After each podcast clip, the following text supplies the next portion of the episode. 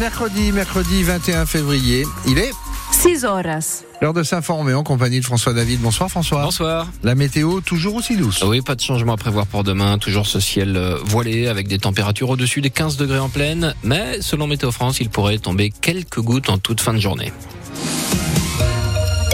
À la une ce soir, François, un projet qui suscite une grosse polémique dans l'agglo de Perpignan. Projet d'extension du centre commercial Carrefour Cléra, notamment pour y accueillir l'enseigne irlandaise Primark, géant spécialisé dans la mode à petit prix. La commission départementale d'équipement commercial se réunit demain autour du préfet pour décider de donner ou pas son feu vert à ce projet qui pourrait générer, selon ses promoteurs, plus d'une centaine d'emplois. Sauf que le maire de Perpignan, Louis Alliot, exprime ce soir sa colère. Très mauvaise idée, selon lui, d'agrandir encore une fois une commerciale située en périphérie. Ça va, selon lui, encore affaiblir les petits commerces de centre-ville. On a une grande enseigne qui va s'installer, une demande d'augmentation des mètres carrés. Ça paraît paradoxal alors qu'on est un département déjà pas facile, avec une grosse concurrence euh, sur l'Espagne, sur l'Andorre, euh, et aujourd'hui à l'intérieur même du territoire, eh bien, certains euh, je veux dire, font n'importe quoi et le commerce de centre-ville, notamment le prêt-à-porter, eh bien, continuera à avoir des difficultés.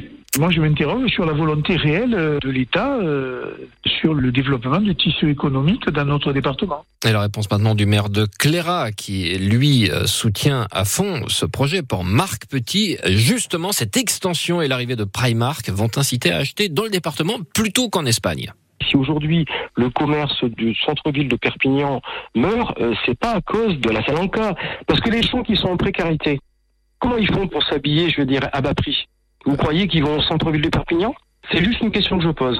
Est-ce qu'on veut un Primark dans les Pyrénées-Orientales qui va créer de l'emploi et qui va assurer, pérenniser tous les commerces qu'il y a autour, ou est-ce qu'on veut que les Français aillent dépenser leur argent en Espagne Et selon Marc Petit, le maire de Clara, cette extension du centre commercial sur 6000 mètres carrés supplémentaires pourrait générer précisément 135 emplois. À Perpignan, plus d'une vingtaine de personnes évacuées vers 13h d'une résidence près de la gare routière. Un incendie s'est déclaré dans une cave avec la fumée qui s'est rapidement propagée dans le bâtiment de 5 étages. Une quarantaine de pompiers ont été mobilisés pendant 3 heures. Le feu a fait d'importants dégâts sur le réseau électrique. Une dizaine d'appartements n'ont plus de courant et 25 personnes doivent être relogées le temps des réparations. Une fouille très fructueuse hier soir à la prison de Perpignan. Dix cellules ont été passées au peigne fin par une trentaine de personnels. Le butin, sept téléphones portables avec leur chargeur, 11 cartes SIM, une webcam, deux cordons USB ou encore 50 grammes de stupéfiants. Le syndicat UFAPUNSA continue de réclamer une fouille générale de l'établissement. Un trafiquant condamné aujourd'hui à 4 ans de prison ferme devant le tribunal de Perpignan. Il a été intercepté le week-end dernier par les douanes du Pertus à la grande barrière de péage sur la 9. Au volant d'une fourgonnette, ce Français transportait une vingtaine de gros ballots assez intrigants avec un logo de l'oncle Picsou. En fait, à l'intérieur, les douaniers ont trouvé près de 800 kilos de pollen de cannabis pour une valeur de 8 millions d'euros. L'événement ce soir à vivre en direct d'ici quelques minutes sur francebleu.fr, c'est l'entrée au Panthéon du résistant Misak Manouchian aux côtés de son épouse Mélinée et de 23 résistants qui furent exécutés le même jour. La cérémonie d'hommage doit débuter à 18h10 dans quelques minutes. Une nouvelle plainte visant Gérard Miller alors que les témoignages se multiplient contre lui. Le psychanalyste est accusé cette fois de viol par une femme qui était mineure au moment des faits. C'était en 2001. Elle avait 17 ans et elle avait sollicité une entrevue pour le journal de son lycée. Et puis François, ça y est, il y a un nouveau millionnaire dans les Pyrénées-Orientales. Oui, une vie qui a basculé d'un coup hier soir au moment du tirage de l'euro million, même si ce Catalan ou cette Catalane, on ne connaît pas son identité, n'a pas remporté l'incroyable jackpot de 73 millions d'euros.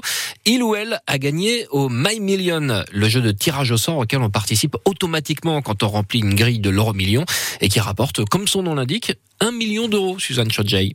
Pour l'instant, on ne sait pas dans quelle commune le joueur ou la joueuse a validé son ticket. Peut-être aussi que cette personne a joué sur Internet. Si c'est le cas, elle a reçu un mail lui indiquant qu'elle a gagné.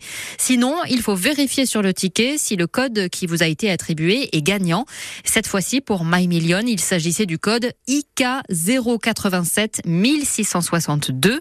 Comme pour l'euro million, si vous êtes l'heureux élu, vous avez 60 jours pour vous faire connaître auprès de la Française des Jeux et recevoir l'argent. Bon alors c'est pas la première fois évidemment qu'un habitant du département devient millionnaire, Suzanne. Et eh non, depuis que le tirage au sort My Million existe, donc depuis 10 ans, 11 personnes ont remporté le million d'euros dans le département. La dernière fois, c'était en juin à Alenia.